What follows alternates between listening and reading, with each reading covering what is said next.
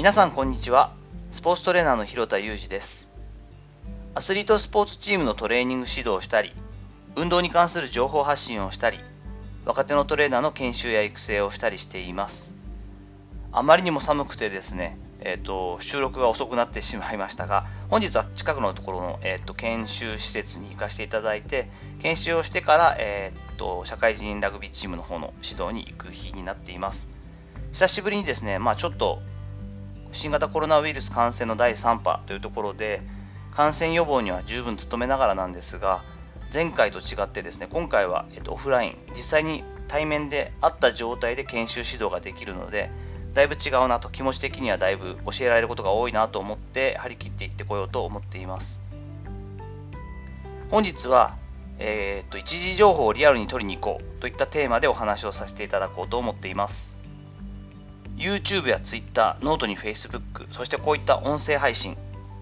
SNS 全盛となった今取れない情報はほとんどないと言っても過言ではないですよね。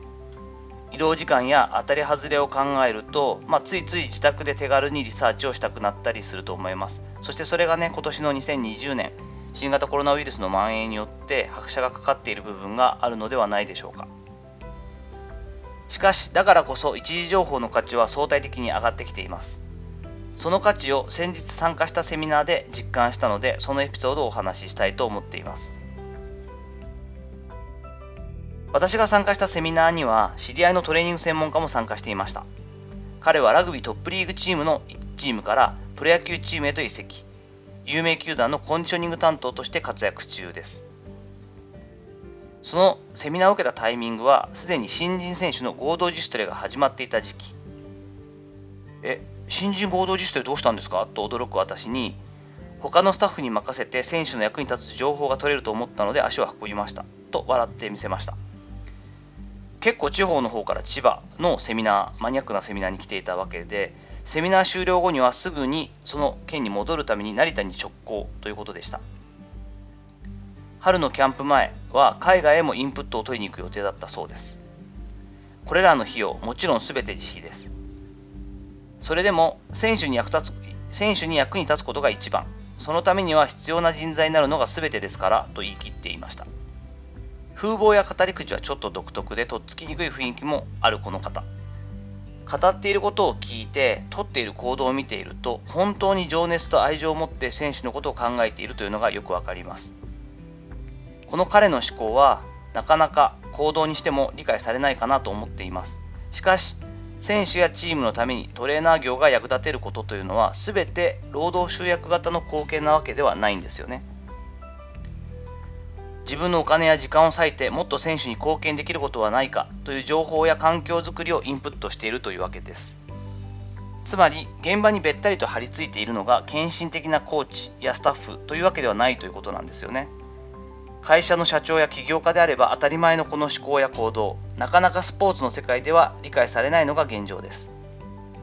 今回のエピソードでもう一つ分かったことがあります。それがインプットには一時情報が最適だということです。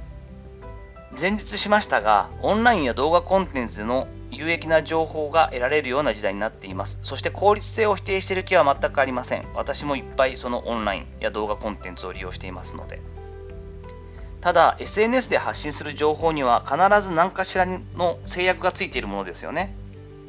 我々自身のことを考えてみてもそうだと思いますツイッターで赤裸々に本音を語れば、やはり炎上する確率は上がってしまいますし、 Instagram にアップする動画が勤務規約に接触しないか、抵触しないかなどっていうのは大人であれば普通に思いを巡らせてから更新するものです。不特定多数が閲覧できるブログやノートにしても、ここまでは伝えきれないなぁと情報を制限するのが普通のはずです。だからこそ可能な限りその場に足を運び、その人たちに触れて空気を感じる。できるだけライブの情報を五感で感じて吸収すること一時情報の価値は今後ますます高まっていくはずだと感じていますアーティストや講師情報提供者の熱や本音も垣間見れるのは実際に対面できるのが一番ですよね得られる情報も桁違いに多いのですからそれを利用しない手はないと思っていますさていかがだったでしょうか？ちょっと短めではあるんですが、本日は一時情報をリアルに取りに行けという話をさせていただきました。何か感想やご意見などあれば、Twitter のダイレクトメッセージやレターを使ってお願いします。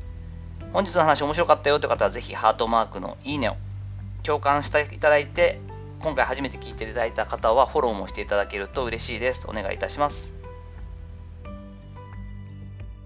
私も、えー、本日久しぶりにリアルの状態で、えー、っと姿勢のチェックだったりとか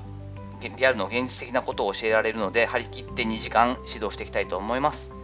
本日も充実した時間をお過ごしください。それではまたお会いしましょう。広田裕二でした。